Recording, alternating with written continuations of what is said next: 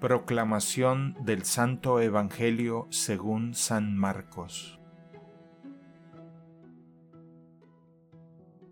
En aquel tiempo se le acercó a Jesús un leproso para suplicarle de rodillas, Si tú quieres, puedes curarme.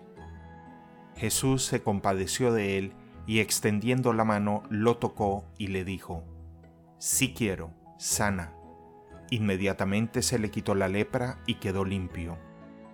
Al despedirlo, Jesús le mandó con severidad, No se lo cuentes a nadie, pero para que conste, ve a presentarte al sacerdote y ofrece por tu purificación lo prescrito por Moisés.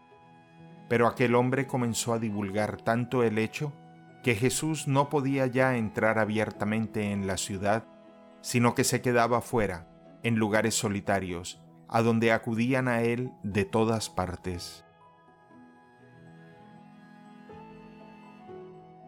Palabra del Señor.